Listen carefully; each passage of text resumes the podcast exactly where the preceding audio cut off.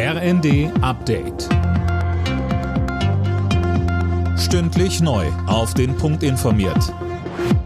Ich bin Sönke Röhling. Guten Abend.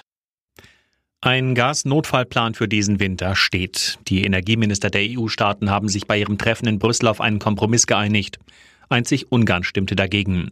Tim Britztrup mit den Einzelheiten. Die Einigung sieht vor, dass die Mitgliedsländer auf freiwilliger Basis bis zum kommenden Frühjahr 15 Prozent Gas einsparen. Es gibt allerdings ein paar Ausnahmen.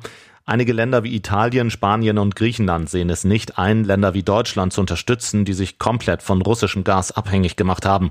Heißt, Deutschland muss in diesem Winter wohl deutlich mehr Gas einsparen als andere Länder. Die Ukraine hat weitere schwere Waffen aus Deutschland bekommen. Dabei geht es um die zugesagten Mehrfachraketenwerfer vom Typ Mars 2 und drei weitere Panzerhaubitzen, so Verteidigungsministerin Lambrecht. Deutschland halte Wort, sagte sie.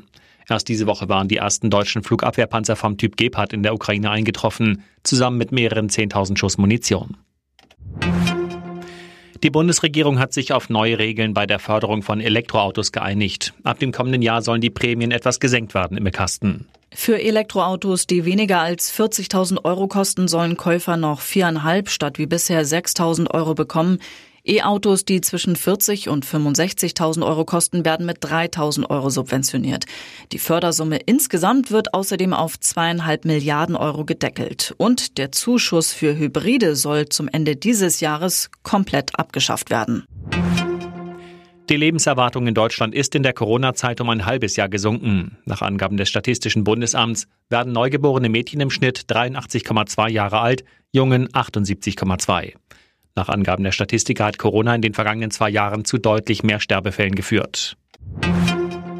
Schlechte Nachrichten für die DFB-Auswahl der Frauen vor dem EM-Halbfinale gegen Frankreich. Clara Bühl wird die Partie verpassen. Die Angreiferin wurde positiv auf Corona getestet. Das teilte der Verband am Abend mit.